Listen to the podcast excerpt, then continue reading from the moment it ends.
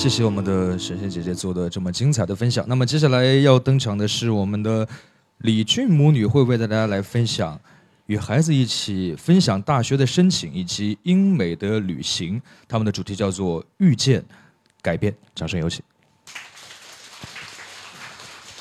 呃，大家好。刚才的神仙姐姐给大家介绍的关于时间管理这一块儿，我觉得收获很大。这个不光是说孩子需要时间管理，其实成人也是需要时间管理的。那我觉得我是有收获的。呃，我的题目叫遇见改变。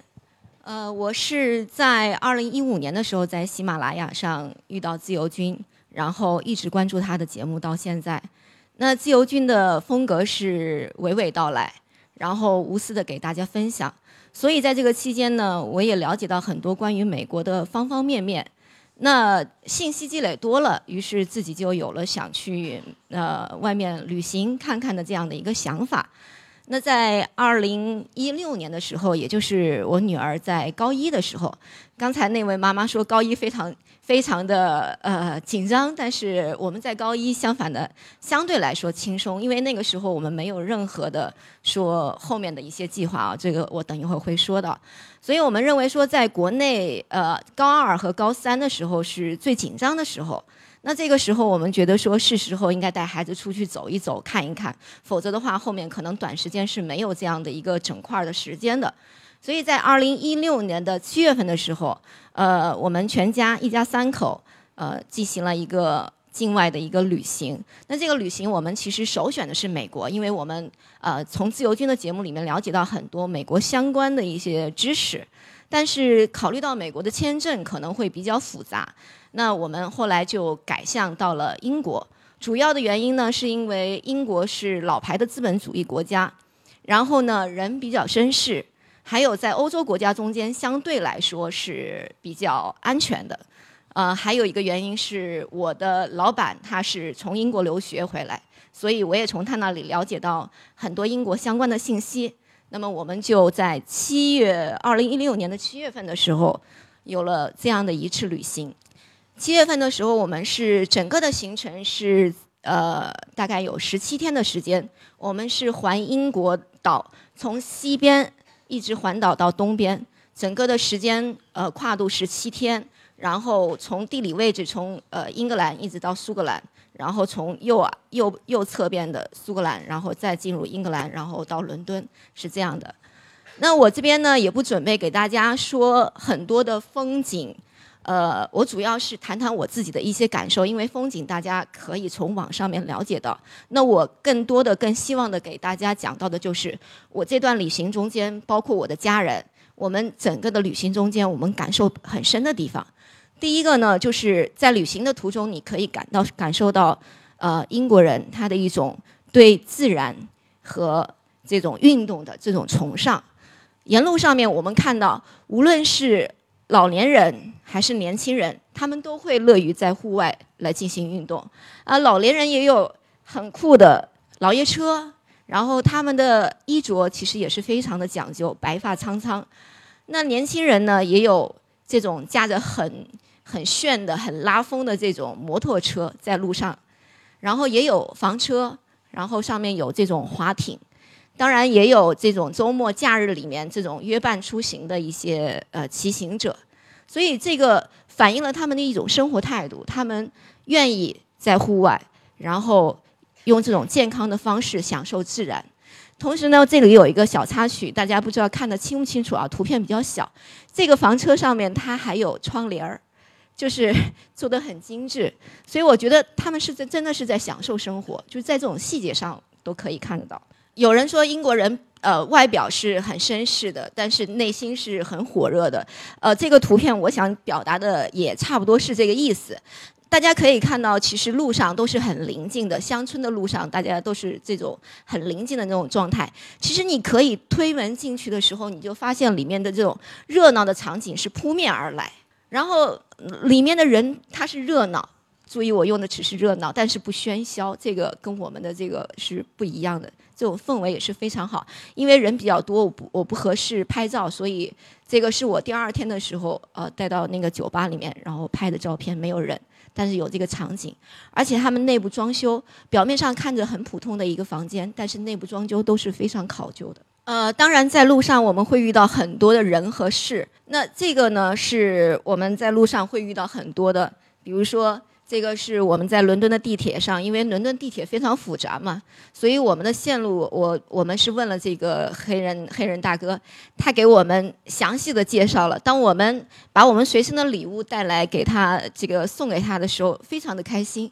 就我觉得他们的就是情绪很外露，我们可能就是华人嘛，就是比较害羞一些、内敛一些，但是他们很外露。就你送给他，他就表现出来很开心的那种样式。然后呢，接到我们给他的。礼物的时候，他会，呃，转身给他的小伙伴来炫耀，说：“哎，我收到了一个来自外国人给我的一个礼物，就很开心。”然后这里也有这个在球场里面的一些保安，然后我们也有些问路询问路人啊，路人因为我女儿的个子比较小嘛，我们通常询问路人的时候，他会呃低下身来，然后听你讲话，然后如果他是坐着的话，他会起身。起身跟你来交流，所以这也能够充分说明这个英国人他确实是非常的绅士。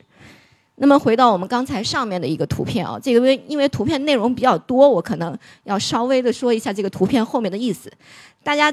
粗略的看一下这个图片的话，可能呃就是不太了解这个我想我想说的这个呢。呃，我们是当时是停在路边，我们想找酒店，其实酒店就在我们附近，但是我们没有看到。呃，正当我们犹豫的时候，而这位这位先生他是从家里的楼上的窗口看到我们在楼下，然后在可能是在寻找什么，然后他是从家里的楼上下来到街道边，然后告诉我们，指引我们去了一个正确的方向。这个呢，也是我们在路边的时候是寻找卫生间。然后车停在路边，那这个时候一对夫妻他们从我们车边车旁边路过，路过之后他们觉得我们可能是需要帮助，所以他们停下脚步，回到我们车边，探下身子，从车窗外问我们说我们需要帮助吗？然后当我们说出寻求帮助的时候，他们把我们带到最近的一个房车露营地露露营地。然后告诉我们洗手间在哪里。这个中间我们有一个比较愉快的交流，大家彼此都非常的开心，所以留下了这样的一个很愉快的场景。呃，和这个照片，我觉得这个瞬间是非常珍贵的。呃，英国人其实也挺幽默的。当我跟他说，我说我们的英语不好，因为我女儿英语还不错，但是我们的英语不好。当我跟他说，我说我们的英语不好的时候，他很他很幽默的说，他说没有关系啊，因为英格兰人也觉得我们苏格兰的人的这个英语也不好呢。这个因为英格兰跟苏格兰这个中间有历史的一些渊源的原因啊，就是但是人。特别的好，然后这个也挺幽默的。那这个照片的故事呢，是其实我想说的是，这个后面的一对。呃，年纪大的一个一对夫妇，我们当时驾车在乡间小道上走的时候，这个左侧的轮胎是碰到了这个路边的石基，所以两个轮胎当时全被划破了，而且当时已经是临近黄昏，我们要赶往下一个目的地爱丁堡，时间也不多，然后前不着店后不挨村的，我们当时很着急，于是我跟孩子呢去了一家这个往前走，到了一户人家。那一户人家的一对老夫妻，当时正在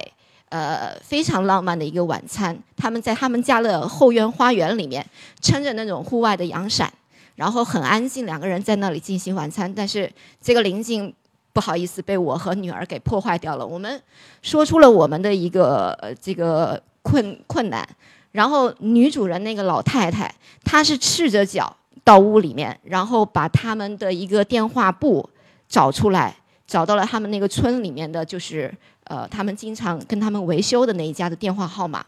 然后给到我们。女儿打通了电话之后，告诉了原因。然后这个时候男主人还不放心，把孩子的电话接过来之后，跟对方又说了很久，大概的意思就是我们是外国人，然后要赶往下一个目的地，所以希望他们能够以最快的时间赶到这里帮我们维修车子。所以整个这个过程。他们是非常主动的来帮我们寻求，并且他们尽可能的让我们这个事情达成的更快一些。好，我们出来之后，这个维修工已经赶到了，但是那一对老夫妻还是不放心。然后他们出来之后，到这个路口看我们是否已经得到了帮助。而且这个时候最让我觉得贴心的是那个老太太跟我和孩子说：“她说你们俩要不要在我们家去上洗手间？呃，你们知道，其实洗手间其实我个人也是觉得是比较这个呃隐隐私的地方，对。然后又作为一个是外国人，但是他们就会很体贴的觉得你在这个时候又在户外这么长的时间，你们要不要上洗手间？所以我就觉得给人的感觉特别的温馨，就是他们很体贴这一块儿。”那这是其实我是在整个过程中间比较重点想讲的这个故事，这个其实是我们当时还没有寻寻求到这一对夫妇帮助的时候拍的他们的一个远景，也是想拍这个生活状态，就经常是大家牵着一条大狗，啊，然后出去遛狗的这种，没想到后面就得到了他们的一个帮助，这个是我们也是随拍的一些呃场景。随便的一个场地广场上就有人打球，然后刚好我们赶到的时候，这个球赛基本上结束，然后大家这种就是对于胜利的这种愉悦，相互之间的拥抱。这个路树路路上拍的这个是交友的一个 图片。第三个我想表达的，刚才我想表达的就是友善啊，这这个主题我想表达的就是英国人的秩序和礼让。呃，他们之间相互之间不光是人和人之间。人和车之间，还有车和车之间，都是相互礼让的。比如说，人和人之间，当你走路的时候，他会让行，主动双方都会让行。往往这种情况出现的非常频繁。那么，人跟车之间也是，车会让行行人，但呃，行人走的时候，他也会举手示意，说表示感谢。那车跟车之间，我们的感受就更深了。像在英国的小道上面，呃，一般就是两股道。来行道和去行道两股，但是你发现走着走着，两股道就并成了一股道。而我们当时第一次出现的时候，我们还在心里发虚，这怎么办？前面要如果来了车怎么办？那他们的处理方式是，这个道上面它会有一个小岛，就是那个弯出去的那个小岛的空地。当你发现对向有来车的时候，你这边的车辆会停到小岛上停留，然后让对面的车车辆行走过去之后，你再走。所以一条道是通来向和去向两趟车的，而当你有来向和去向，这个时候车辆比较多的时候，大家是什么处什么处理的一种方式呢？就是对方过几辆车，然后这边再过几辆车，绝对不会是说一条线路一直往下走，然后就是占领像占领先先机优势，然后就一直这条路走完是不会有的。大家都会比较礼让，走个三四台车之后，后面的车子然后就会停下来。对向的车，然后再走三四台，而且最让人觉得他们的这种礼让，还有这种礼貌从骨子里面的是，大家在礼让的过程中间，当我受了的对方的礼让，我通行的时候，我会挥手对对方致意，而对方也会给我一个回应，也会挥手，而且这个时候我们是目光相对，并且脸上是带微笑的，所以整个我们在驾车的过程中间，这个。心情是非常愉悦的，就是这些小小的瞬间和人跟人之间、人跟车之间、车和车之间的互相礼让和礼貌，而且他们是非常有秩序。刚才其实也提到了有秩序，像还有秩序就是他们在在这种排队的时候，就是也会是这种人跟人之间会有会有会有距离，就是会有间隔，不是说一个人挨一个人的这样子，让大家会有自己的一些就是。类似于这个这种保持一个距离，相互之中不会挨得那么的紧，贴合那么紧。好，那么基本上接近尾声了，这个是我们的一个打卡的地方啊，就是因为孩子的爸爸比较喜欢足球嘛，所以我们去了两个球场啊，去到这里。这个是我们的可爱的房东，呃，一个是在湖渠的房东，一个是在天空岛的房东。天空岛在在苏格兰，那这个是我们住的这个房子。然后我们住的是这两间，大家可能看的不是太清楚。在在这里人比较少，空气空气特别的好，夜景也非常的美。我们晚上睡觉是不关窗帘的，然后躺在床上就可以看到满天的星星和一片天，就很舒服。人跟人之间这种感觉特别的好，然后跟自然的这种贴近的感觉。哦，对了。这个房东，因为他在天空岛，天空岛的人刚才说了比较少，然后他的冬季比较长，那他们会自己找一些娱乐的方式。你比如说这个主人，我们当天到他家里的时候，他正好有两个朋友在家里，再加上他们夫妻两个会在家里弹琴，然后唱歌，而且唱得非常的好，所以他们是靠这样子的一种娱乐方式来来来打发他们的一个一些业余生活。呃，这个是比较标志性的图片，也是给大家看一下。这是我们在伦敦眼上拍的大本钟，然后这是穿着苏格兰裙的呃吹着风笛的人，这是在威斯敏斯特教堂的一个路口。那这个是勇敢的心的这个呃苏格兰的这个纪念他的一个位置，主人公。好，那现在基本上我的我的题目都讲完了。那大家会觉得说，哎，你的这个讲的东西不就是英国旅行的东西吗？怎么，呃，你的名字叫遇见改变呢？其实我想说的是，呃，二零一五年我遇见了自由军的节目，然后听到了他的那么多内容，对外界有了了解之后，消除了我对外界的一些恐惧的心理。那然后呢，就有了。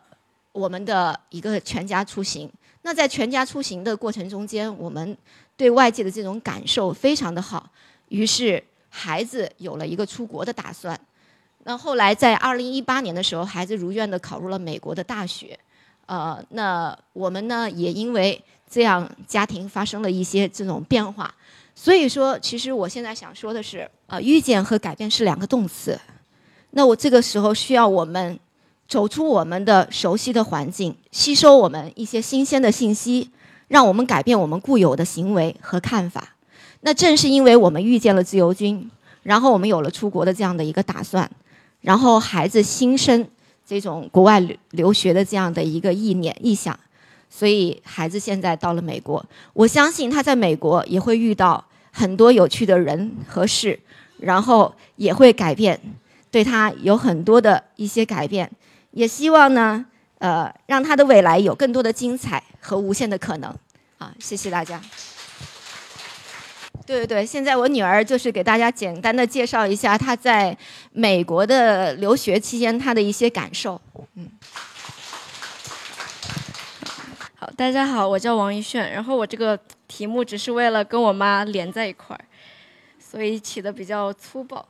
呃，我想从三个方面讲一下我在美国待的这一年以来，我得到的人文方面，然后从美国学校、美国社会的一些见闻，想跟大家分享一下。第一个就是关于 school pride，就是呃学校精神的那种。一个体现，因为我们学校呢是体育强校，所以我们学校 school pride 特别强，就是大家都特别特别为自己学校的一些成绩和自己学校感到骄傲。然后这是一种很潜移默化的影响，因为我刚刚到美国的时候也不会有这种很强烈的凝聚感。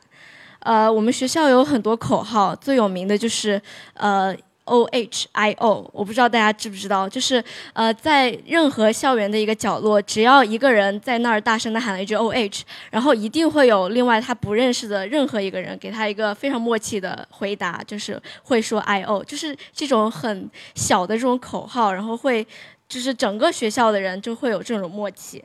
呃，有一次是我们当时在那个旧金山的渔人码头，就就离我们学校已经非常非常远。给大家看一下，我们学校是 Ohio State，呃，就是这个在一个比较中部的地方。然后在当时在旧金山的渔人码头的时候，有一个街头艺人，呃，他邀请了几位路人上台。他他会问这个路人来自于哪里，有一个人说他来自于 Ohio，然后街头艺人就大喊了一声 O H。当时离我们学校真的很远，我也没有想到人有人会给一个回应。但是当时呃我站在比较外圈的位置，然后我听到好多好多声音都在回复 I O，然后这个时候我就觉得呃就是我的校友就一直在我身边，然后被学校的。优秀杰出的人才包围了，这种感觉。然后这是一个小段子，是当时我朋友圈里有人发的。然后我就觉得，就怎么说，就是这是已经沁入所有学校、所 所有校友那个精神里的一个一个文化那种。然后这个是因为 O 是我们学校的一个标，所以这是我们寝室楼自发，就是大家的一个灯光秀这种。然后还有一个就是我们学校比较有名的是和呃密歇根大密歇根大学安娜堡分校的一个相爱相杀，因为我们在橄榄球上面是结下了梁子那种，但是，呃，就是大家其实都还是非常尊敬对手，对尊敬对方的。呃，我们学校橄榄球非常非常厉害，是整个上一个赛季的全美第一，然后整个赛季只输过一场比赛，就是最厉害的那种。呃，最有名的就是当时所有在跟密歇根比赛之前，我们会把所有学校有各种 M，M 是密歇根的标。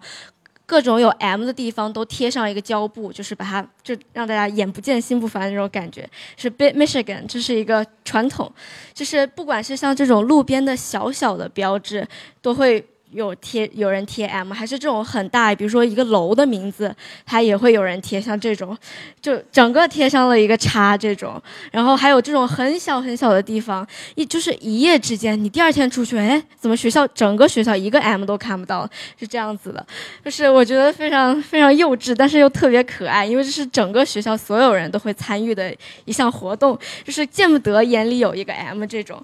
还有就是，我跟我朋友也是，不管是去到哪个地方，我们去过出去玩过四趟，然后看到有穿密歇根衣服的人，我们就会小声的自己在那儿喊 bitch 或者说，嗯，或者说自己自问自答 “O H I O”，给自己鼓气，就是学校的敌人就是我们的敌人这样子。然后第二个就是，就是我意识到，然后非常感同身受的是关于 identity 身份的，就是在初高中或者小学的时候，因为身边的人跟自己的那个背景啊，就是各种方面的文化都是差不多的。但是当你出国了之后，大家都来自全国各地，然后全世界各地，所以每个人的一些。身份都是不一样，然后标签也不一样，就好像我在没有离开武汉的时候，从来不觉得武汉会是我身上的一个标签一样。但是当我出去了之后，我发现武汉就是，就是这这座城市也会影响了我很多所作所为，还有我的习惯、我说话的方方式之类的。然后在美国留学了之后呢，我身上又多了一重标签，是来自于美国社会，然后还有来自于我的学校对我的影响。嗯，我觉得身份是一个非常非常抽象然后复杂的东西，呃，所以只有可能在某一个 moment，就是某一个时刻，你会瞬间意识到这个，所以就是不太好理解，但是就是总有会有一个瞬间让大家充分理解它。然后每个人都是复杂而独立的个体，然后这就联系到我下面一个想说的 part，就是关于 respect 尊重。啊，我主要想说的是尊重他人和尊重文化。呃，因为我在美国感受到了充分的平等和充分的尊重。呃，在打工的时候，经常会有一个男生穿裙子、穿高跟鞋，然后化妆。但是我觉得，就是大家对他非常非常尊重，没有人一个人会就是多看他两眼什么，因为大家都很尊重每一个独立的个体。然后再就是包括我有的时候，我喜欢做 vlog，就是拍视频日记这样子的。然后我在国内的时候，就经常会有人就是看着我，让我很不好意思、很尴尬。但是到了国外之后呢，就是没有人会，没有路人会 judge 你在干。什么？呃，所以我就会变得很自然。然后有人即使是看到自己入境了，就会很自然的跟你打一个招呼。嗯，或者有的时候在公共场合，除了那种图书馆之类的需要安静的地方，很多人就是听歌听听嗨了，就直接跳起来唱起来很大声那种。但是也不会有任何路人去觉得他们这个行为不对，或者扰乱了公共秩序这样的。然后尊重文化就是，呃，因为他们包容性非常强，特别是我身为一个中国人，我感觉到他被尊重。就比如说中国春节的时候，我们宿舍楼的前台会贴春联，然后也会有很多中国相关的一些活动。这个就是我们春节。今年春节的时候，呃的宿舍前台白板上的一个寝室前台写的一些话，然后这很明显就是一些外国人非常笨拙的中国字体，然后还有星期五我们有一个活动这样子非常直白的 Google 一一看就是 Google Translate 出来的东西，嗯，但是我就是觉得感觉到了尊重，感受到了大家对我们文化的兴趣。嗯，然后再就是关于填填写性别方面，也是充分的体现了这一方面，大家对各各个个体的尊重，因为他们除了男女之外，还有很多各个各种各样的性别，就是穿嗯各种各样的性别你可以选择，然后也有可以不不透露这样这样的选项，所以让我感受到非常暖心吧。然后这个是 credits，呃，我今天分享的就是这三个 part，然后主要是从美国社会和人文方面得到了一些见闻，然后想法感想就和大家分享一下。但如果大家有什么关于备考啊，就是选校、呃选专业，或者说上课、学校社团、打工，呃各个方面的任何问题，都可以私下跟我交流。谢谢大家。的民居楼，冒的那朵冷。外地人为了看大桥，才来到汉阳门。汉阳门的人都可以坐船过汉口。汉阳门的花园。属于我们这些居家的人。随口说美国的听友，大家好，我的新书《平行美利坚》目前已经在当当网、京东等各大网站。均开始正式发售，同时在电子书 Kindle 上也已开始发售。那么这本书是随口说美国的第一本书，也是我个人第一本书。拨开迷雾看美国当下，中美两国恰是两条平行线，只有穿梭其中的人才能看清一切。希望大家支持这本书，现在就可以立刻在网上下单购到这本书。谢谢大家。好了，谢谢以上的分享。那么接下来要登场的呢，他是一名土生土长的武汉人，国内的知名景观公司的设计总监，连续几年的作品获得了国内外的大奖，每年都会给自己留出时间，在国内外到处去走一走，看一看，看一看城市的变化，时空的变化。感受历史人文，为自己独特的设计方向寻找灵感。那么接下来要登场的，他要分享的主题是美东美西之旅行文化。让我们有请 Laura。呃，很感谢今天有这个机会过来跟大家做一次分享。嗯，其实美东美西这个的话，其实自由军之前在文章里面大概也讲过，听友们可能也听过。所以的话，我可能就只是讲一下关于我自己的一个感受。因为我工作的原因，可能就是每年的话会要求自己国内外的话，可能要到处看一看、走一走。其实大家可能觉得啊，这种挺好的是旅行，但是对于我自己来说的话，可能就是偏考察性质。为什么呢？因为我们看和思考的方向不一样。嗯，大家可能去拍那个景啊，我们可能就是拍哎这个地面这个角度或者是怎么样，是怎么做的一些细节。比如说像有时候去看一些特地去考察一些商业呀，包括一些公寓啊，嗯，甚至是特地比如说去曼谷或者新加坡待个三天，纯看酒店，纯看公寓，或者是看酒店那种的话，就是住在一个海岸线，就是步行，就是每。顶着大太阳，可能两到三天时间，就是沿着海岸线走酒店，真的是走进每个酒店，可能转一大圈啊，几个小时看里面的一些细节。甚至呢，比如说像嗯，之前去美国、澳洲那边的话，我们也是主要是想看一些公共的配套。什么是公共配套呢？就是我们会考察一些博物馆、美术馆，甚至一些城市文化。因为为什么要看这些呢？我们是希望把一些好的理念能够带回国内。在国内的设计当中的话，能够把这些东西植入进去，因为之前的话，其实我们是当时是一三年去了一次美西，就基本上常规线路嘛，就是旧金山、洛杉矶，然后圣地亚哥，然后最后那美西那边的话，基本上是租车，呃，到了圣地亚哥之后的话，是飞机飞到 Vegas，然后再返回旧金山，然后回到国内。呃，当时一三年的时候去的时候是懵懵懂懂的，就不知道过去看什么，只是说啊随便过去转转。一四年的时候，在网上喜马拉雅上面随便搜的时候，想听一听，哎，我去过的地方有没有网上的一些介绍啊，或者是别人不同的感受。那个时候一四年遇到自由军，就是收听了他的节目之后的话，就一直在听啊，呃，哪些地方的文化是怎么样子的呀？感受是什么样子的？跟自己看的有什么不一样？呃，其实呃，后来一五年也去了美东那边。其实当时一五年我们计划的不是去美国的，呃，本来是想去德国或者是那个意大利那边。但是武汉来说的话，办签证啊，或者是各种交通啊，特别不方便。我们攻略基本上做了一半，就觉得哎呀，好头疼啊！每天看着就很头疼。无意中就瞟了一下美国的机票，一看，哎，纽约还不错哎，机票，我们就立马决定就是。一五年去的美东那一块，所以对于我们来说的话，就是机票比较方便，或者是十年签比较方便，真的是很重要。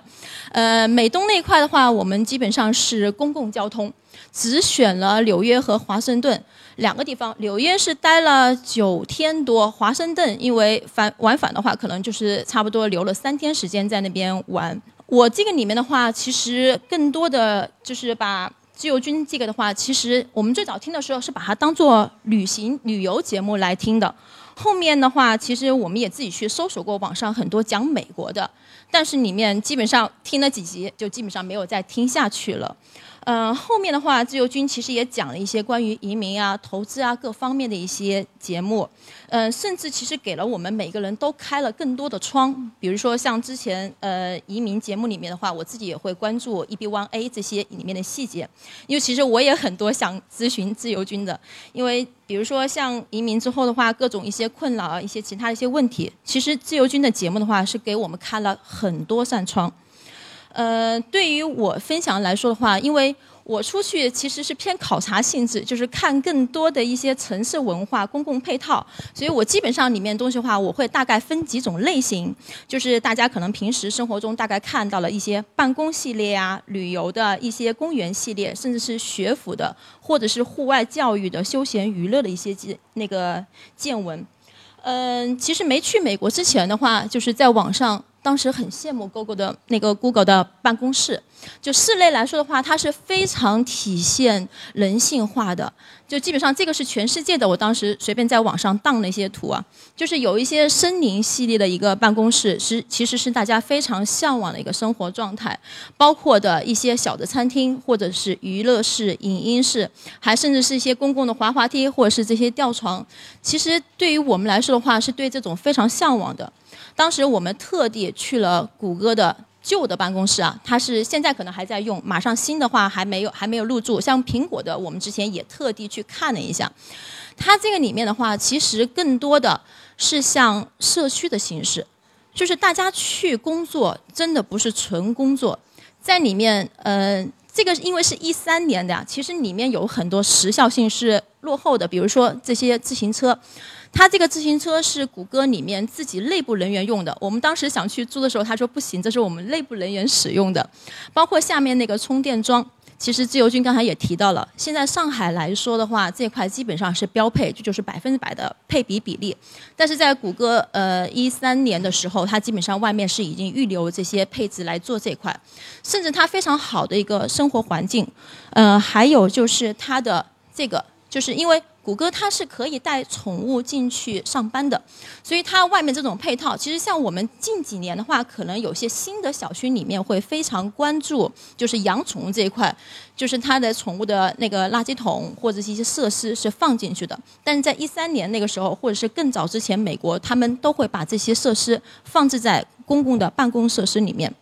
然后这个是它新的规划。就是未来一一九年或者是二零年可能投入使用的，就大家可以感受到，就是未来我们的人居环境其实是会更好，包括现在我们国内的一些环境的话，可能也会按照这种生态啊，或者是一些办公啊，也会按这种趋势来走。然后纪念型的景观，因为当时去美国肯定必不可少的要去一下九幺幺的纪念馆。可能大家的话，可能对纽约那个九幺幺纪念馆是比较熟知的。但是我们也特地去了一个华盛顿的五角大楼的九幺幺纪念馆。九幺幺纪念馆里面的话，其实我是想讲的，就是它里面的一个游览线路是非常考虑人性化的。甚至它有些非常伤感的角落里面是放了纸巾，随时有纸巾可以抽了之后抹眼泪的，因为里面的一些场景是非常感人的。同时，它的一些纪念品的话，也是完全能够让人的话在这个里面产生一定的一个思想的一个共鸣。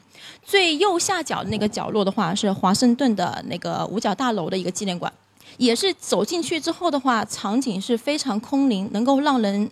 不会太压抑，但是有所思、有所想的那种空间，甚至是这个大的这个水井，就是在那个纽约的这个，在那个地方，就是它那个水基本上往下降的那个水井的话，是起码有四五层楼高的，所以站在这个水前面去感受那个空间，停留十分钟的时候，那个感受是非常不一样的。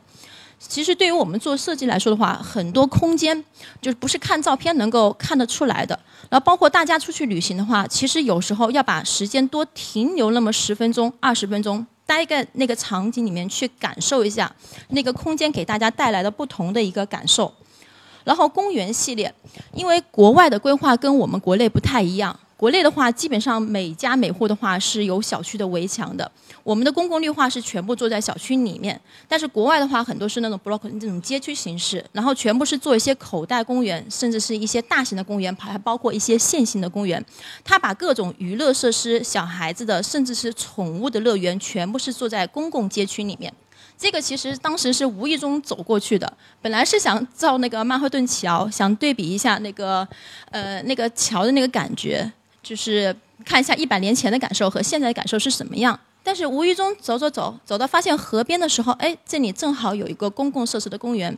它里面小孩子的这种活动设施，还包括一些这种坐下来或者是那种想呃，包括这个里面有一个旋转木马，这个里面有一个旋转木马，就是各种设施的话，它是全部放在公共设施里面啊。因为时间关系，我也稍微讲快一点。呃，高县公园其实它这个也是一个非常好的设施。公共设施就是把一些儿童活动全部是跟这个铁轨能够结合在一起，包括各种展览性的。其实国外的话，它这种公共设施是非常好，能够将人的一个活动和感受，包括他们文化的宣传，能够融入进去。这个也是当时因为看纽约公共图书馆，无意中走到后面的那个布莱恩特的那个公园，给人感受也是非常好。然后再想讲一下学府和户外教育，为什么叫户外教育呢？其实。去美国的话，就是纽约大学，它没有门的感觉。我们国内可能有些学府的话有街区，就是感觉像那种，呃，户外的，但是还是会有门。没有门，当你随便走进去之后，它的给人的感受是非常不一样。甚至这个宠物的乐园是在这个纽约那个，呃，大学里面的，还包括就是为什么谈户外教育？现在来说的话，国内很多教育是希望在课堂上解决，但是国外不是的。我们当时去的时候，特别就是在公园中央公园附近，就是进进出出看各种古根海姆的博物馆啊，当代 MoMA 呀，还大都会自然博物馆。其实很多小孩子就是在里面待一天去学习的。而不是那种很生硬的课堂，我觉得这个的话给人的感受是非常不一样的。现在的话，国内有很多单独的机构是收费性质的，可能带小孩子去游学啊，去学习一下，也会朝这个方向上发展，一定有一定这种趋势性。然后休闲娱乐，因为现在，呃，因为这个是五年五六年前去的美国那边。其实国内来说的话，像迪士尼、像环球影城，基本上国内已经开了很多了，所以我就没有放照片。Vegas 的话，就是当时去的时候，它里面，呃，这个其实也是走的酒店，基本上我们把整条街全部走了一遍，就是把每个酒店全部看了一遍，考察了一遍，包括它里面的秀啊、各种活动啊，就是。美国真的是小孩子的天堂，各种娱乐呀是非常非常多的。其实我整个是想分享的是，真正的发现之旅呢，不在于寻找新的景观，而在于拥有新的眼光。五年前呢，自由军带我们用耳朵听世界，然后今天呢，自由军带我们用他的书看世界。所以希望以后呢，我们能够跟着自由军本人一起走世界。好，谢谢大家。好了，刚才听到了几位女士上台来做了这样的一些分享。那么接下来要登场的这一位呢，他会跟大家分享的是，让我们听一听国内的在校大学生分享一下如何把握前往美国探寻的机会。那么应该已经做好准备了吧？让我们有请孙伟登场。好的，各位武汉听友，大家下午好。我应该是群里为数不多的国内在校大学的本科生，所以接下来我想利用一下我的暑期交换经历，向大家介绍如何在国内去通往一下美国。当然，可能针对学生多一些。我所参与的这个项目叫做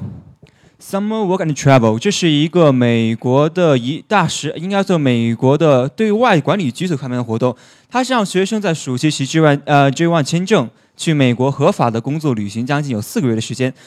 那么在这个项目期内，我们可以干非常多的事情。我们可以去在那里完成自己的毕业实习，可以去在那里感受一下文化交流，同样还可以利用自己的一些时间去赚取些外快，甚至你还可以通过这个项目实现移民。在我那个项目中，我曾经见过有三位学生从中国来之后一直在那里留的当地工作。并且成功的拿到了合法的身份进入大学学习。好了，接下来向大家介绍一下我的实习目的地外滩群岛。这是一个非常适合度假的地方。之所以它适合度假，不适合旅游，因为它真的是太小了。大家看看左边这幅图，这幅图就是北卡罗来纳州的外滩群岛，它是位于美国最东端。旁边就是大西洋，左边还是海。每到雨季或台风季节，把岛上的教路隔绝之后，就成了一座孤岛。所以有时候居民会形容，在当地就是在孤岛余生。在右边的话，就当地特有的动物，也可以说是美国独有的，叫做外滩的野马。这种野马，我曾经骑着自行车横穿岛掠了有十余回，我一直都没有看到。所以我怀疑美国应该是只是在做一个面子工程。好，这张图片是我从美国官网的宣传倒过来的，但其实这就是我房子对面的场景。当初我所居住地就是啊，走十五步就是一个海滩。这是岛上非常有名的一处，应该也是叫渔人码头。和每天傍晚的时候会看到一些早白天在冲浪的一些浪子回来，在这边围着酒吧喝着酒。你在这里有来自世界各地人，包括一些纯种的白人。美国的黑人还有纯黑人，我觉得就是在美国的黑人和纯种黑人还是有很大区别的。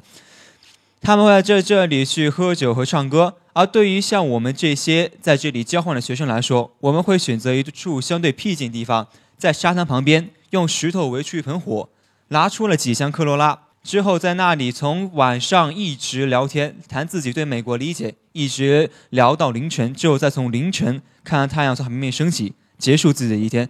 所以，在美国，我过的时间跟国内基本上同步的。接下来，我要谈一谈我在那个地方令我印象最深刻的地方，就是美国当地教堂。这教堂叫 His Dream Center，是一个专门用来租借教堂，它是任何人都可以去租用。像在是在暑期的话，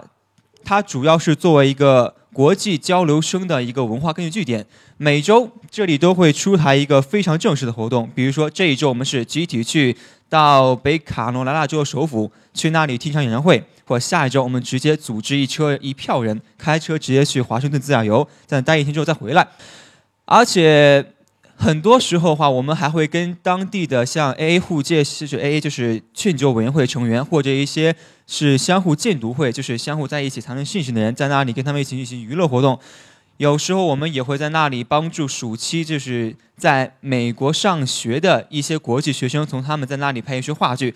基本上，如果你想的话，每天晚上都有事去做。所以我在那里也当了非常久的一段时间志愿者。这里是我们每周四晚上聚餐的场景。像旁边的这位戴草帽的，还有旁边这一些站着的人，都是当地的教堂管理委员会。他们在这里从呃，不能说他们从出生。到现在一直都居住在这里，无论是工作还是上班，基本上毕业之后都会到这里。像这位戴草帽的，这位穿红色衣服的这位老爷爷，在这里已经生活了六七年，真的是一次都没离开过这里，让我特别佩服。啊，这两张图的话，我们先来讲一下最左边的啊，最右边这张。这张图是每次吃完饭后，会有一群神职人员向我们宣讲基督教义。就是用一种古英语在那唱歌，唱的时间很尴尬，所以我们学生在下面看他看，都在玩手机。每次唱完之后，他们会举行一次类似于基督加冕的仪式，就说会问有没有人愿与神同舞。每次会感召没有人，就只有义工们上去跟他们在附和。虽然每次义工在最后就劝我们说，大家下次要积极主动一些，但其实他不知道，因为是由于文化禁忌或者没有宗教信仰的原因，我们真的不感兴趣。结束了在教堂活动之后，我们可以拿到志愿，就是教堂志愿者组织所发到福利，就是最左边这幅，大家可以看到龙虾。当然，那个不是给我们发的，主要是上面类群，就是日常的素食零食，帮助学生克服早餐的问题。因为我们在那边有些会实习工，会工作非常繁忙，早上来不及吃早餐，就整整素食食品，所以他们还是比较贴心的。那么，以上介绍了一些美国令人难忘的场景，那我们再看那些那不那么愉快的经历。而也正这些不愉快的经历，塑造了我对美国更加全方位的理解。我们一个一个来看。首先看看最早以嫌犯追踪。我是一七年去的美国，而在一七年，美国最大案件就是张颖莹案。当时全境都要找克里斯滕，把张颖藏到哪里？呃，果不其然，FBI 也敲开了我们家的房门。不好意思，是我们寝室的一个聚集地，出示了很多张通行证，问我们在没在附近见过克里斯滕这个人。因为在国内遭遇啊那个已经有所耳闻这件事情，所以我说没有。就那个 FBI 又将信将疑的进屋检查我们各个人的护照，学他各个护照，还有各个身份以及工作地点和所有信息。之后又是很疑惑，在我们房子转了很久。他可能对国境比较怀疑吧。这是我最早接触一件事情。其次的话，再往就是暴雪封山，这是我后期在黄石旅游的时候，就是八九月份，我真的在中国没有哪个地方真的会下那么大暴雪。那个雪下了大概有一辆旅游车那么高，把前后路都堵住了。而当时我们的旅游车正好又完全是坏掉了，我们就是一群旅行客就下车，把车就前面在铲雪，后面在推车，硬生生的把它推出了旅游景区，大概推了六个小时十三分钟。如果再晚一点，整个黄石关门，我们可能就成了一具具冰冻的尸骨，真的非常可怕。这另一件令我特别害怕，应该是飓风的事情。一七年，美国美国东海岸有两个特别巨呃，有两个特别有名的小伙子，一个叫桑尼。一个叫厄玛，厄呃，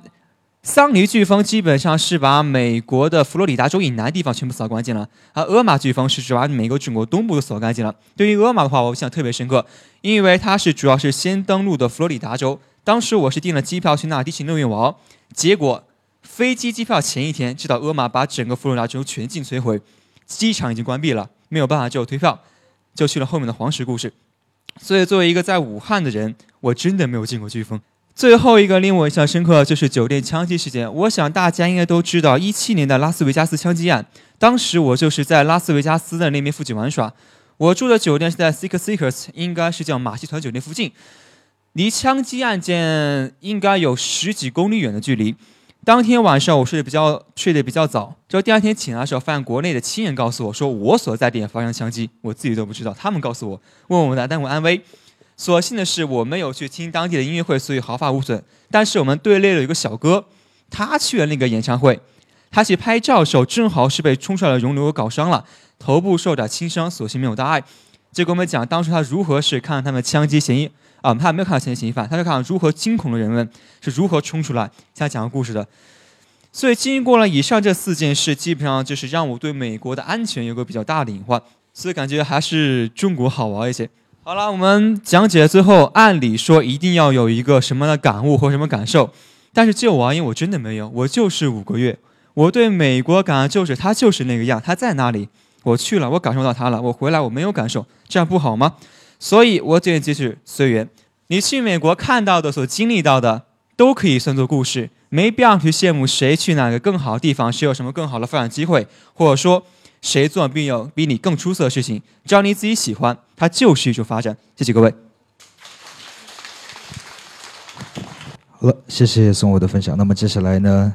要登场的这位应该是叫做青豆，是吗？啊，您已经准备好了，OK。那么接下来青豆会为大家来分享的是什么呢？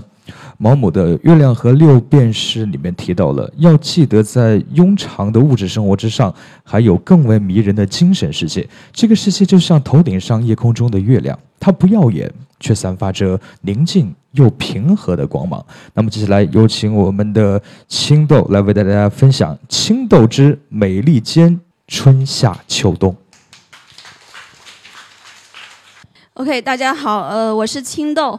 呃，今天非常开心，呃，能够在这里和大家见面，啊，也很荣幸见到自由君。然后呢，我今天呃想讲的主题呢是青豆之美利坚春夏秋冬。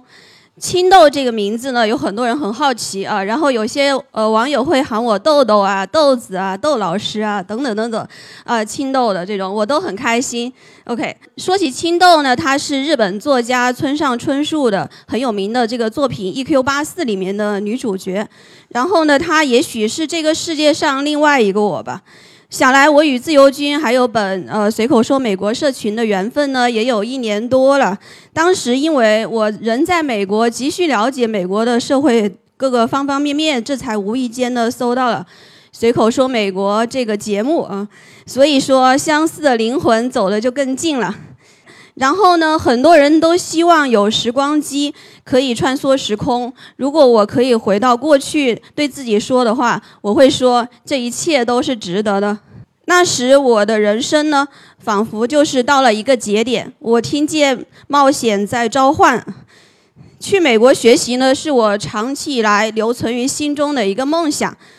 我听见冒险在召唤，于是终于呢，下定决心要出去走走。经过艰辛的筹备，还有万分的不舍，在启程的那一天呢，我越过了第一道边界。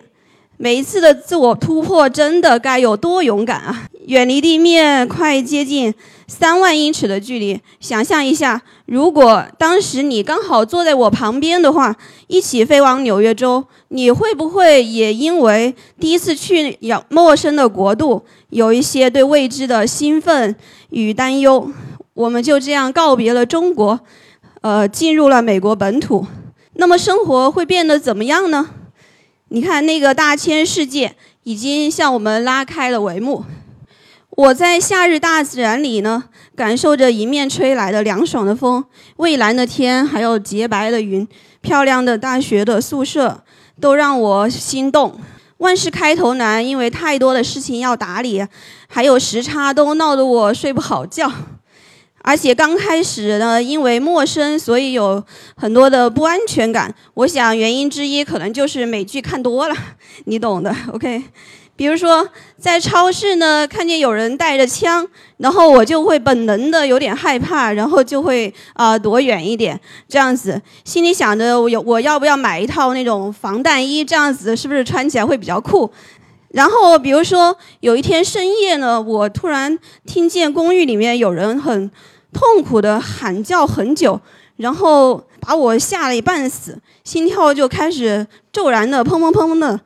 狂跳不止，脑海里就开始浮现了各种凶杀案啊、悬疑的那种啊景象想象，连警察叔叔都来了，然后一片吵闹的对话声，我也不敢开门。第二天才知道，其实是原来是邻居吵架了，啊。然后有人报警，所以发生了这样的事情。后来的话，慢慢的就习惯了，我就安下心来，在这个异国他乡的城市啊，开始了我的访学生活。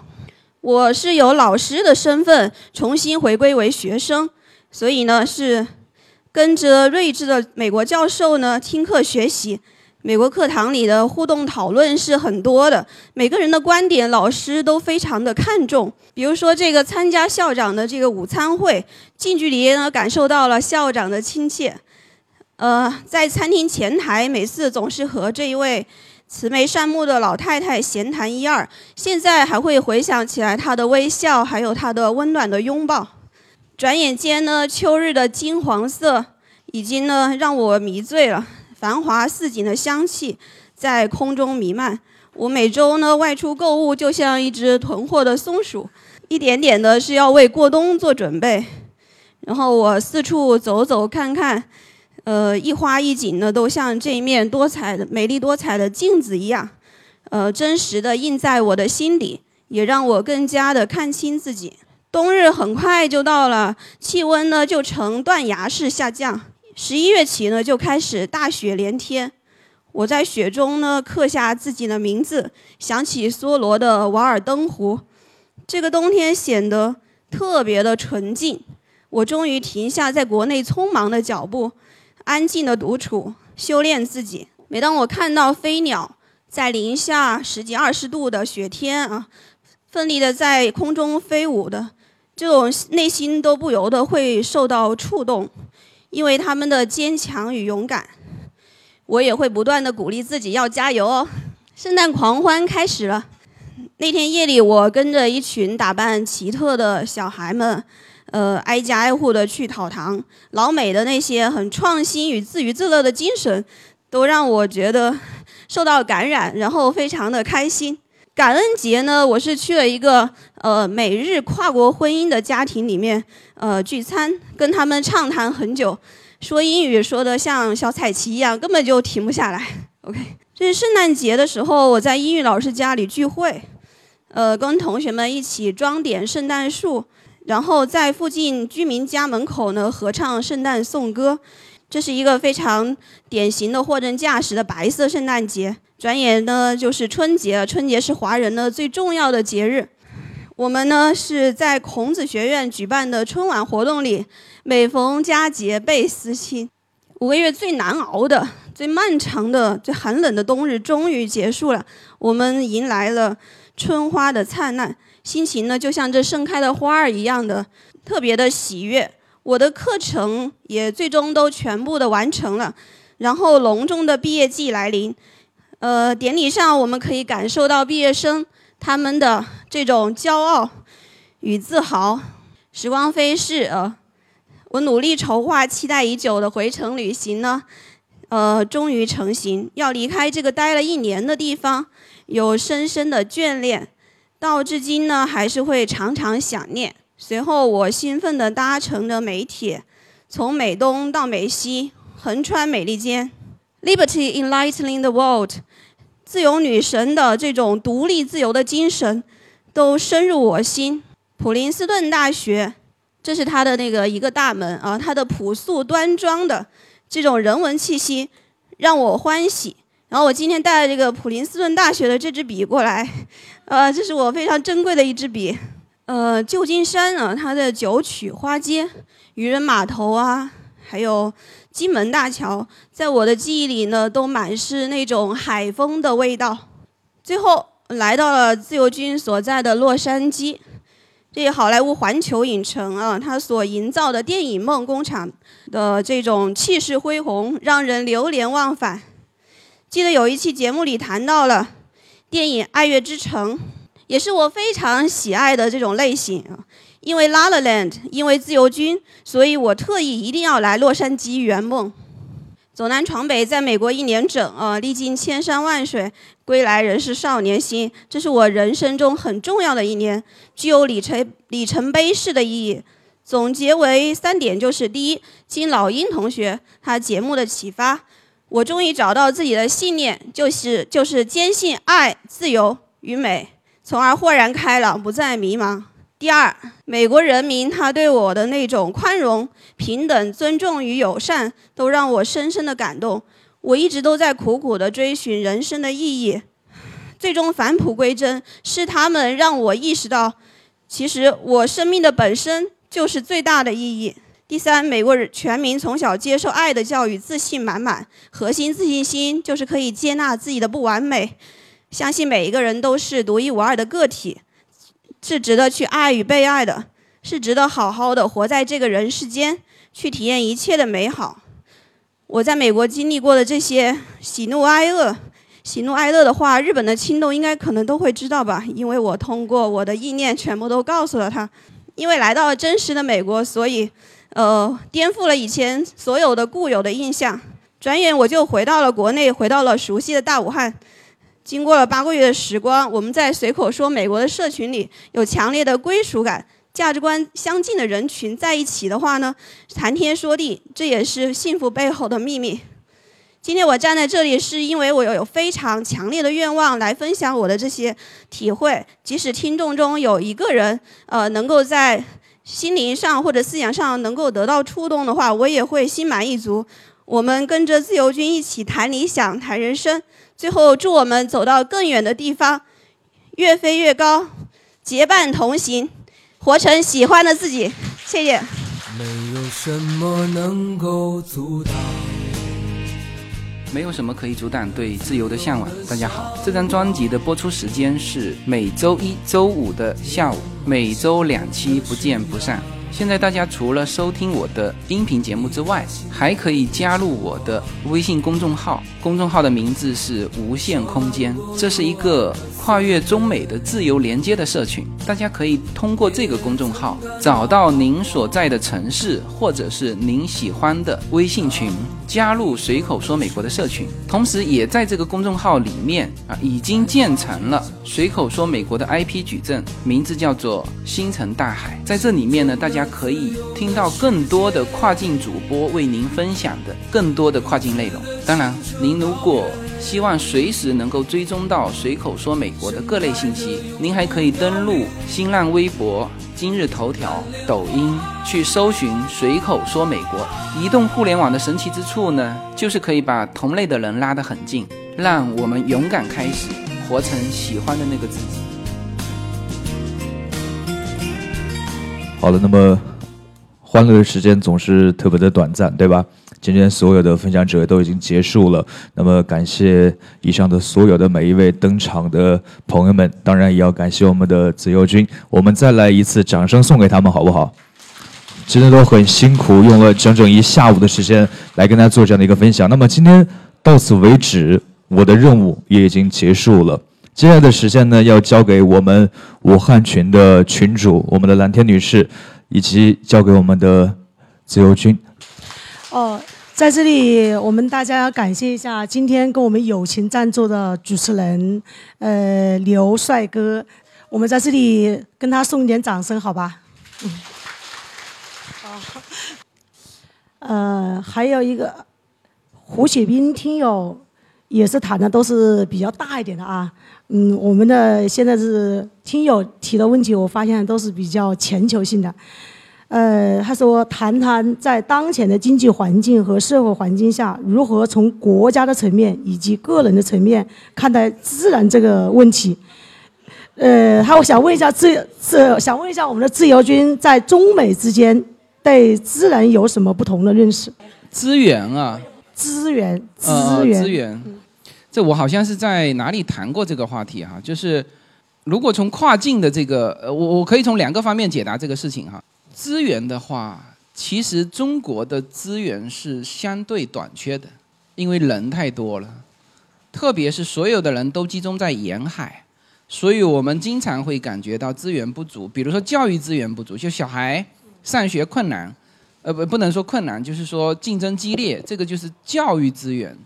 我们感觉不足嘛，是不是？房价那么高，那就是土地资源不足，是不是？学校太少。对，那实际上好像他们说世界上只有三个国家是资源够的，其中美国是一个，啊加拿大好像也是，好像还有一个是是澳洲还是俄罗斯，反正是。就只有三个国家资源是够的，其中美国是一个，啊，所以首先大家要有这种资源的大局观，哎，那他就是叫我从世界的格局，那我只能这样说。那么还有一个就是，其实我在深圳跟老鹰同学的对答的时候，我们叫做火花四射的一种交锋。他的观点就是说，这个世界就是要竞争，啊，他说中国从就。完全没有资源的情况之下，我们只能靠模仿，只能靠抄袭，只能靠低价竞争，只能靠出卖体力，是吧？好，我们现在慢慢的这样过来，到了今天，那恰恰是因为他是这这样成功的，所以他就觉得成功的道道路就是这个样子，就是去拼去杀，是吧？就是把你干掉，我才能够这个生存。但事实上，我们从这个其实美国和中国很相像，它也是一个丛林法则，弱肉强食。但是呢，我们在美国更多的会看到什么呢？看到很多互补，民族与民族之间的互补。比如说越南人啊，他就是手工活很好，就亚洲人的手工活很好，所以理发师啊什么东西到美国去，你尽量找亚洲的这个，这他他就是手工很很灵巧，这是亚洲人的特点，所以我才说人和人是不一样的。呃，你们听了那么久的美国闺蜜圈，应该都知道说，亚洲的女性为什么在全球会受欢迎？为什么？是因为我们女性到了四五十岁，那个皮肤还是皮肤和身材还是很好，是吧？我刚才看见神仙姐姐，我都看呆了。她说她女儿，我刚才下面签书没有没有细听哈。她说她女儿上大三了，我一直理解了好久，没理解过来。对，这就是我们的亚洲女性。人与人是不同的，民族与民族也是不同的，有各自擅长的东西。这个时候应该互补，是这个世界的今后的这个这个这个趋势。所以说，如果从资源的角度上去理解的话，我们中国更需要什么呢？跟国际去置换啊！我们有一些，我们有人力资源，我们人多嘛，是不是？成本低，人力资源。那但是呢，我们其他的资源少。啊，比如无论是历史的原因啊，比如说我们的技术资源少，比如说我们的物资的这种资源少，那你只能就中国只能走跟世界国际去交换的这条路，而美国是可以闭起关来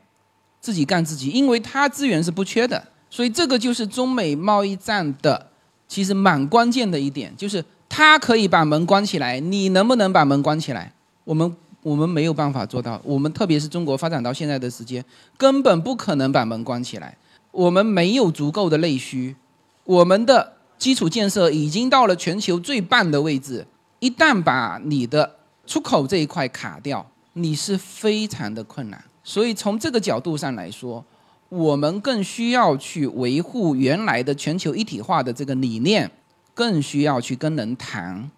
啊，所以这个是我说的第二个这个资源的层面，我们需要跟别人去进行资源交换。呃，另外下一个位听友春意，他说孩子在美硕士毕业，现已经在谷歌工作，也抽到了工作的签证。如果孩子排到了绿卡，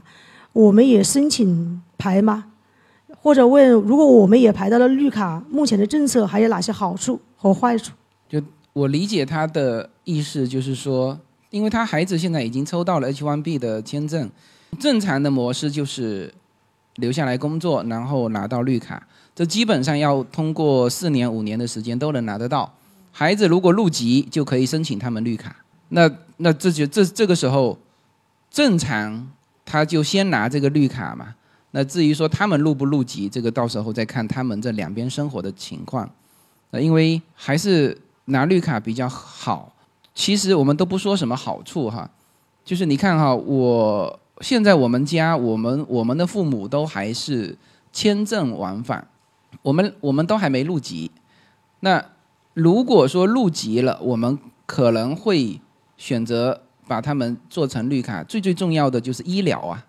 老人家万一在美国有一个什么问题，如果有绿卡，他有医疗保险，而现在都是叫做意外险，就是旅游的意外险，旅游意外险 cover 不住很多风险的。呃，下一位听友天野，他在问美国中文在线教育的情况。中文在线？哎，中文在线，就是在美国。美国好像我我目前没有看到中文在线教育，有很多城市有这种线下的这个教育，这个是有，这个是有，但是我也还不满意，因为它很多是台湾人办的，台湾人办的拼音啊什么跟我们大陆都不太一样，所以就最好的。如果有合适的在线教育也是不错的，就是国内跟国内的连线也也还是不错的，嗯。有个七彩的听友，他想问一下自由军美国读研究生的情况。七彩。哦，自由军你好，我是七彩。然后这个问题，因为呃刚那想的时候只是粗略说一下，然后详细的说，现在我研究生研三了，然后如果我想去。美国读博，如果但是现在如果是全部自费的话，其实花费很高的。但是前段时间看到那个，嗯，国家留学基金网，就是现在对学生的硕士跟博士这个国家的赞助的比例跟名额，其实是在缩小的。那会在这个阶段下面，然后再去国外读博，说是或者读完以后再回来，这个其实划不划得来，或者说这个成本是不是更高了？我是这样一个想法。那这个话题。你之前为什么没有想到出去去读硕士呢？哦，是是听了您的节目，这段时间听了以后，想到这个问题，因为现在才研三了嘛，因为以以前还没听这个节目，啊，都还，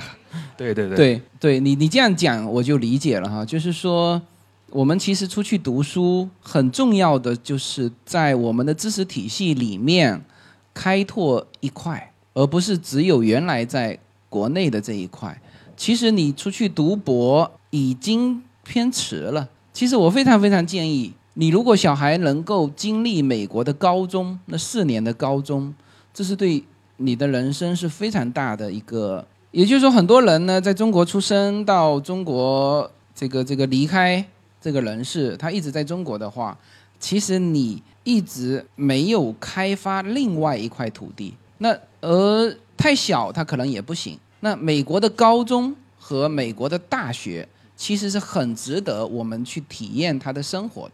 就不仅说读出来什么东西，而是你在你的知识结构里面多这么一块东西哦，你就可以就当然你有的东西你看到你也不必不见得一定要把它说出来，只是说哦我懂你这些东西我懂，某人这样说我知道这个是这不是对的啊，所以我觉得如果从这个角度上去去考虑，我觉得出去读无论任何时候。出去读博，你还出去读博，是不是？我现在是没有什么太多的这种学习的机会，但我不是也出去了嘛？但是我是觉得，就出去其实是对我我自己原来出去去美国之前是叫做觉得自己上知天文下晓地理，什么都知道。就刚才最后的那位分享者在这边聊这个股股票哈证券，我原来是中国非常早的第一批的拟上市公司董秘，我有那个董秘证的，所以我对于怎么把公司运作上市，然后这里面账务怎么那个，我是很熟悉。所以我那个时候叫上知天文下晓地理，但是出去美国之后，我才发现哦，原来还有一块那么广阔的英文世界。就英文世界里面描述亚洲的那些内容，我从来没听过啊，所以我非常建议你出去，不用去考虑它的划不划算。呃，有一个叫太初的啊，他很关心呃其他的城市的听友提的问题 有哪些，然后是什么样的问题，嗯，要自由人能够简单的回答一下。然后他自己想问的问题是：美国在劳务输入方面目前的法律制度和现状如何？国人能过去的途径有哪些？待遇怎么样？OK，呃，这个他都会从我后面的节目当中会听到各个城市的问答环节。当然，如果问答重复了，我就把它删掉。就是一定大家会从问答环节听到不同的各种各样的呃一些讯息。那么他问到的这个劳务输出这一块，这一块呢叫做 EB 三，大家知道 EB 一、EB 二、EB 三、EB 四、EB 五嘛，这些都知道哈。EB 三里面有一个叫做非技术类的劳务输出，这个排期大概要就看看各自的细分市场，排期大概要十年，有的是有一些细分市场是七年，就看你什么劳工证啊这些情况。那么这种的，目前某一些在美国的一些条件比较比较恶劣的一些工厂，它还会从南美洲和亚洲去招这种工人啊，这个市场是有的。具体要去问那个专门做 EB 三的呃这些人，嗯。好，那个谢谢自由军啊，因为女儿在那个地方本科也是在美国读的，然后呢，后来又又又继续就考上那个各大研究生，但是我们中国家长们就从开始就着急嘛，焦虑，现在今年底可能就要毕业了，但是毕业了之后呢，现在我们还是想让他在那个地方找工作，但是最近呢，就是不是一些这信息都不是太不是不是太有利，所以我们也也想请教一下那个自由军，在这些方面有没有一些呃途径，那我们能就是传递给女儿，能不能找些这方面的途径？她学的是数理统计，呃，这个就是正常的那些政策，反正你们也肯定都知道了啊。比如说，呃，研究生抽几次啊，或者是什么样的专业的抽几次啊。刚才现场还有一位，还有一位妈妈，她是女儿是可以有三年的抽签机会嘛，是吧？她因为她的那个既是研究生，而且她的专业又是就是符合条件的那个专业啊。OK。那这里还有一个，你叫你女儿去问一下，就是有一些非盈利组织，学校，像学校就是非盈利组织，留校的话，它好像是比较容易抽到签，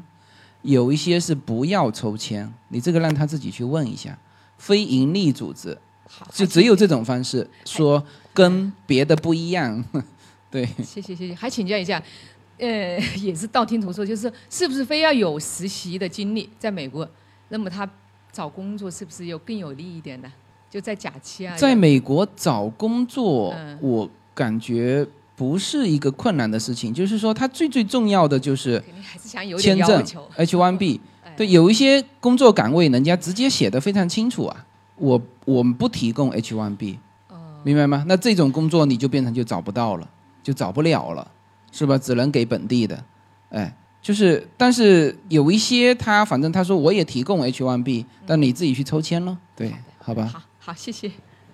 好，那我刚才那个这再接的这位妈妈的话题啊，我就是刚才咨询你的。对对对对对对。啊，我们家孩子也是哥大毕业的，他现在已经工作两年了。对，啊，那个我觉得关于这个找工作与实习确实是息息相关的。然后我就给自由军呢有个建议哈，就把这个业务线呢给它延伸一下。现在我们在座的已经你这个这个随口说美国在国内已经很有影响力了，但是参加的人呢都是我们这样的妈妈辈儿的。实际上我们出去，呃，可能概率也比较低，或者是因为呃我也出去过很多次，我觉得在那地方的生活习惯还是还是有点不习惯。那么以后养老的问题呢，另当别论了。所以呢，我觉得自由军的话，就说比如说在美国，都是我们孩子的这一代能够在美国能够也组织一些这样的相应的活动，那么这样能让让孩子在国外他也有一个这样的一个一个平台，那么大大家在一起呢，能够是业务上啊，或者是呃工作上、事业上啊，还是这种交友上面，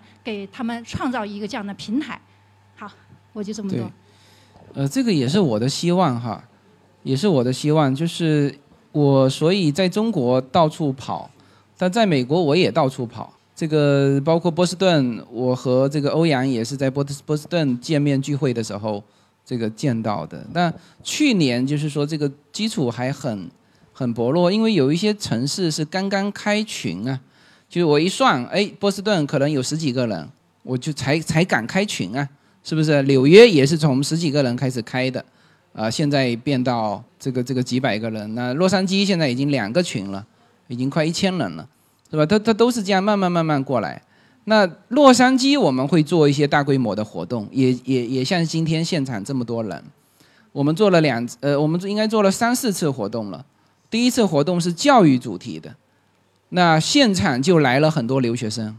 第二个是跨境创业主题的，啊，那当然现现场来的都是企业家，呃，我们会去做这些活动，但是就是现在我们不成一个不成一个规模和组织化，就是就是很纯粹的。就我在想，我说我要不要做一个非盈利组织？比如说在美国做一个非盈利组织，能够，所以你有组织，你才可以去去去做这些事情，否则我也没有那么多的时间，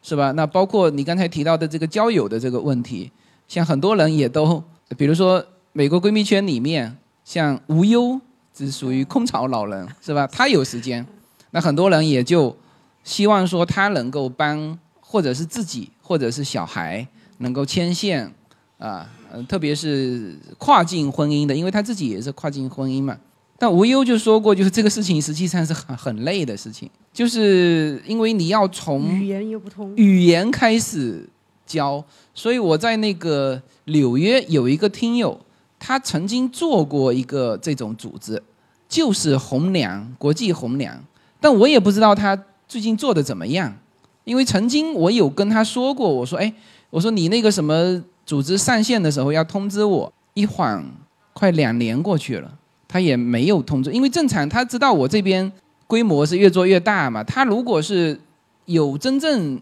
这个事情能够做得顺利的话，他一定是希望我这边帮他做广告嘛，是不是？但是他一年一一年多两年过去了，也没有下文，那我就知道可能这件事情也不好做，是吧？他，你看哈，他自己是国际婚姻过去的，然后她嫁过去完之后，把她妈妈也嫁过去了，知道吗？然后就开始她身边的这个姐妹们一个一个嫁过去，也都是嫁给美国的白人。那然后呢，她这样子就变成一个一个训练营啊，啊，真的是训练营。她是这样，要先从这个语言开始，一定是先从语言，所以他们变成一开始要教教语言，然后学会跟老外在那个，你先要 email 开始嘛，你信都不会写，这这没没办法沟通嘛，对呀、对呀、那那所以说这是这这这个事情是，呃，如果我这次回洛杉矶，除了这些，我有蛮多想法，就国内的想法带回去，看看洛杉矶是不是有人有团队，他们愿意做这个事情，而且那我还觉得比比比如说他们比较靠谱，呃，人也都是我们认识的，因为是这样子，就是说人呢，如果是在一个很大的社群里面，和这个人单独出去做一些事情，这是不同的，因为他在社群里面大家都熟的话，他会更注重自己的名誉，因为他只要一个人出现差错，他这个群不要混了，是不是？所以我也希望说，通过这种模式，能够在洛杉矶找到各式各样的一些组织，他们去做，我呢提供这个平台，我帮大家做这个桥梁，这个是可以。呃，反正有这方面想法，大家慢慢拭目以待吧，好吧？嗯。嗯，自由军您好，非常感谢您的真诚分享啊。嗯，我的问题其实不能称之为一个具体的问题啊，因为我听您的演讲，就是您听您的那个听那个美食街口说美国，我到现在脑中印象最深刻的就是您提到就是华人移民一代、二代、三代，这个福建人的基数居然超过了一百万。那一百万那肯定有很多故事啊。其实我想问的主题就是为什么、怎么样这一批移民的华人他们在美国能有政治上的选举权？其实这是我的核心，但是我想，可能我今天不能以这样的问题来问你。希望我有一个期待，你以后可能会在长几年之后，或者说可能会有以书的形式或其他的形式，可以分享这一批福建移民他们的故事。这是我的问题，谢谢。对对，呃，其实我最近也在看一本书哈，就是张纯如的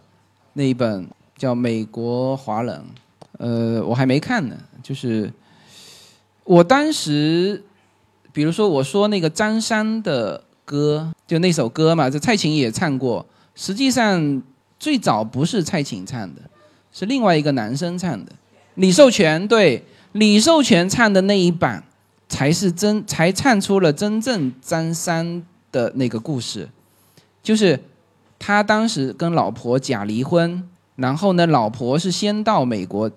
嫁给了他的朋友。后来假戏真做，就他老婆就和那个他的朋友好上了。他呢从台湾，他是台湾人哈，带着两个子女吧，是两个女儿还是两个孩子？反正两个孩子，到这个他是在旧金山好像，到那边，然后呢他就希望老婆回心转意，啊，但是人家这个是你你那边是办假离婚，这一边是真结婚啊。是吧？这个是，就是或者说假结婚，人家已经是有证的，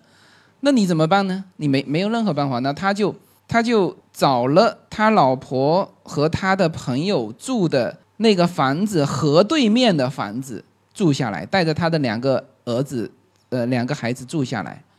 然后就一直看着那个对面，就在那个时候，他写下了张三的歌，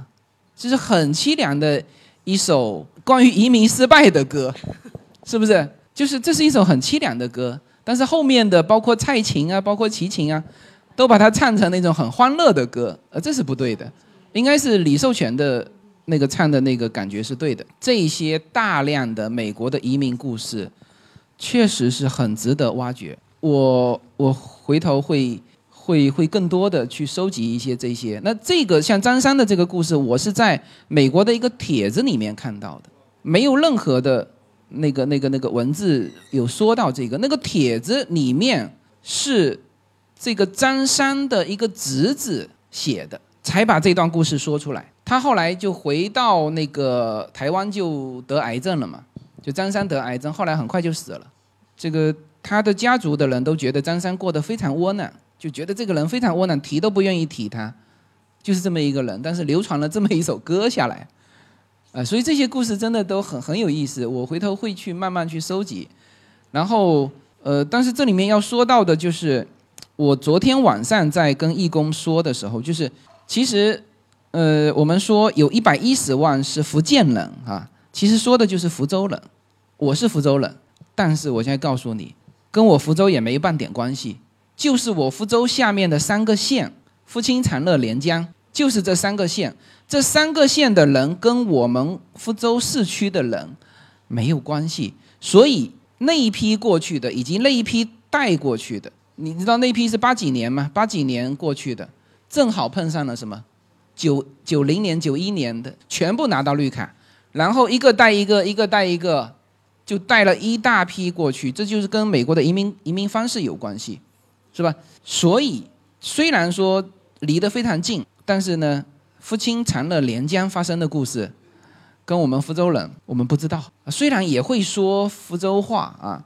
所以你看哈，移民就移民的方呃移民的城市来说，正常如果有关系的有亲戚关系的，我应该去哪里啊？我应该去东部。所有的一百一十万的这个福建人呃或者福州人全在东海岸。如果我有朋友或者是有有亲戚，那我一定是去东海岸，而我是去西海岸。明白吗？所以我就跟他们确实也没有很太多的这个联系，但是以后我相信这个是一个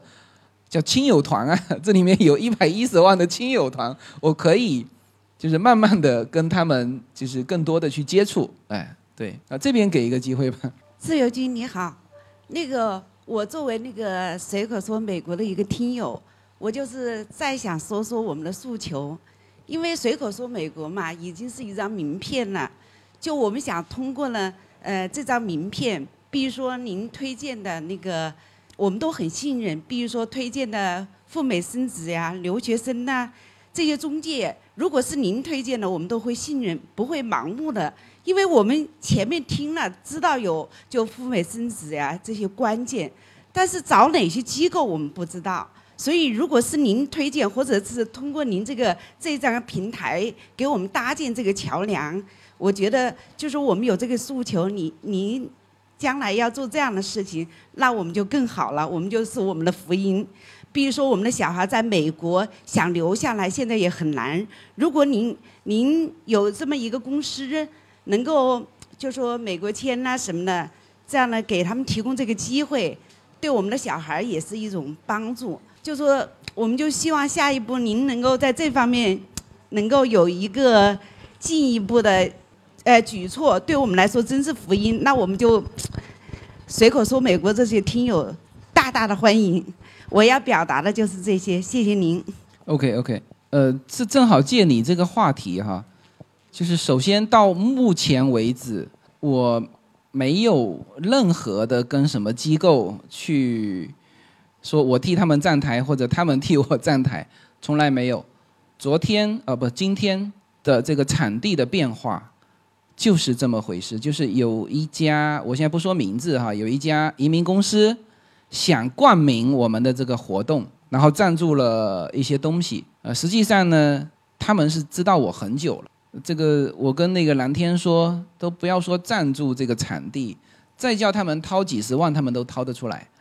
就是，但是我不愿意做这个事情啊，所以到目前为止，我没有和任何的这些。如果你们从哪里听到说，哎，某个机构说，哎，这个这个，我们是跟自由军，你看哈，有一些时候我自己也会感觉，比如说有些朋朋友来找我喝咖啡，说也是我的听友，那我们就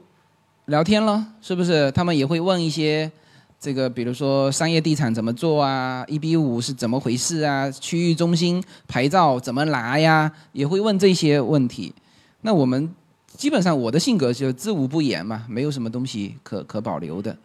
然后他们有的呢就跟我合影，合完影之后呢，我后来另外的人找我的时候，他就哎，他说你怎么会认识这个人？嗯我我说谁呀？他说名字，我说我不认识他。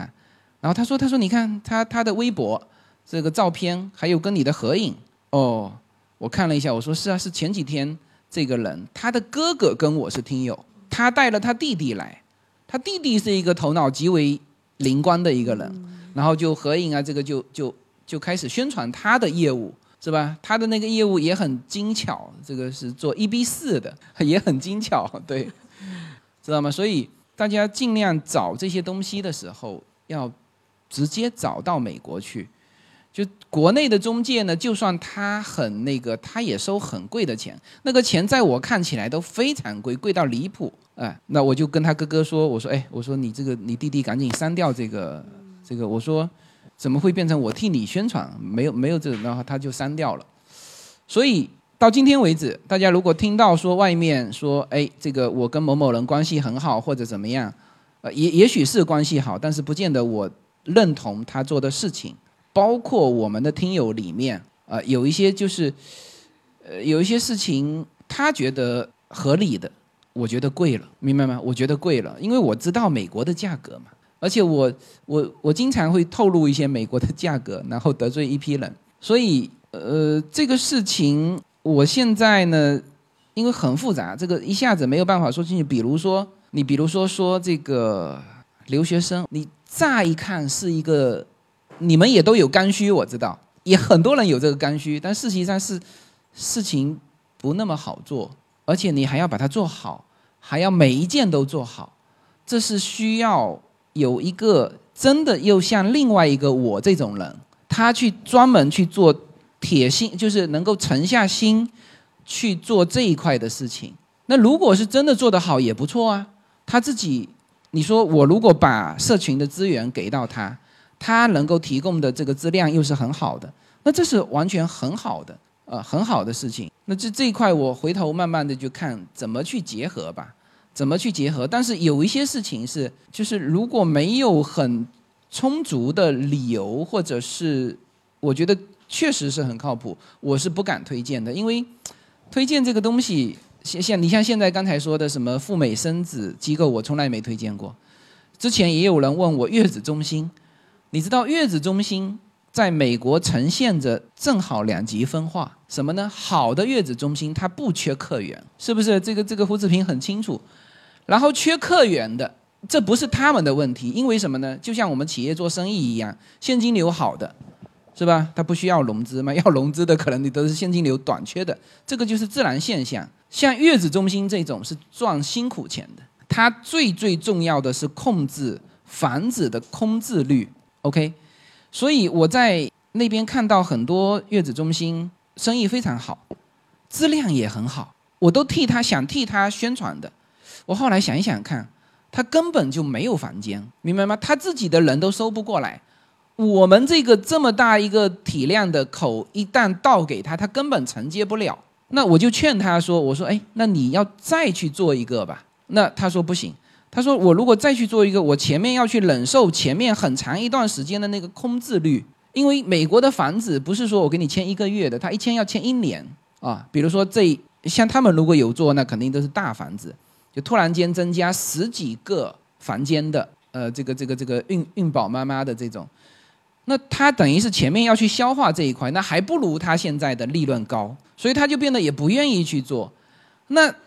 有的是刚刚开始做的缺客源，那就拼命找我们，那我也不愿意推荐。问题是你做做他几个月没啦，你这家机构不见了怎么办？他就觉得没钱赚，没钱赚他就不见了。所以这个东西就是又要那这里面又是鸡生蛋，蛋生鸡的问题。你说，他说我很靠谱，我现在刚刚开始做，我人很诚实，我很靠谱，其实也没有什么用。你要有具体的东西拿出来，你确实是靠谱。那已经证明了确实靠谱的，他他又不需要我们给他货客源，所以这做这个搭建这个平台是蛮呃蛮难的，呃要要去找，所以我我慢慢的现在也是在这个。呃，洛杉矶就是慢慢的会扩大这个圈子，慢慢的会会引一些东西进来，到时候看看大家的需求，好吧？嗯。那今天的听友会活动就到此结束了啊，在这里非常感谢今天所有热情参加的相似的灵魂，因为自由军我们聚集在一起，最后我们就把热烈的掌声送给我们的自由军。我们让我们期待的自由军明年的今天再来我们江城武汉。对，希望到时候大家已经有了自己的那个小沙龙、小平台，好吧？因为像这次这样子的一个活动呢，时间短、人数多，其实交流的是不充分的。我希望除了这个，除了我来。之外，大家更多的能够有这种在一起交流、深度交流的这种机会，好吧？我们也期待说武汉群越做越大。好，谢谢大家。冬天腊梅花，夏天石榴花，晴天都是人，雨天都是那。冬天腊梅花，